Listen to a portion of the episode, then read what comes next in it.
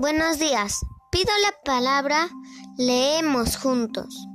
Hola, soy Rosa Camila Gómez Are. Tengo 10 años.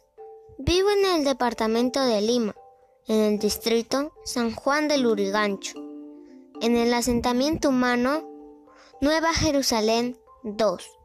Y hoy voy a leerles un cuento titulado La hormiguita que se rompió la patita, del autor Alberto Navarro Quispe, de la revista La Hormiguita. Eras una vez una hormiguita llamada Albertoski, que trabajaba como periodista, quien salía diariamente a buscar la noticia en el grandioso bosque, para ayudar y mantener informados con la verdaderos hechos a sus habitantes. Por el camino siempre se encontraba con sus otros amigos comunicadores.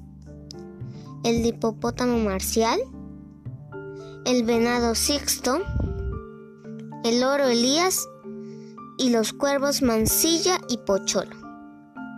Un día, la laboriosa hormiguita volvió en la nochecita a su casita, ubicada en la parte alta de un arbolito. Él subía, subía y subía, cuando de pronto, ¡zas! de un resbalón cayó rodando desde la parte alta del arbolito hasta llegar al suelo. ¡Brom! Sonó un tremendo ruido que escucharon todas las demás hormiguitas que vivían cerca de él, quienes corrieron a ayudarla. Cuando llegaron a su lado, se dieron cuenta que tenía una patita rota Inmediatamente la llevaron al doctor. Ay, me duele. Ahora la noticia era él, de la cual se enteraron sus amigos músicos rockeros. El escarabajo Cachuca, el grillo Chenique y el siempre y el sin pies Paco de Luca, quienes lo visitaron al hospital encontrándolo siempre sonriente comprometiéndose ellos a hacerle una tocada musical con todos los animales rockeros del mundo. El día llegó. Vinieron muchos, entre ellos el monito Guillén y su manada, los tigres Richard, David, Toto, el toro chino, el chancho y el jabalí.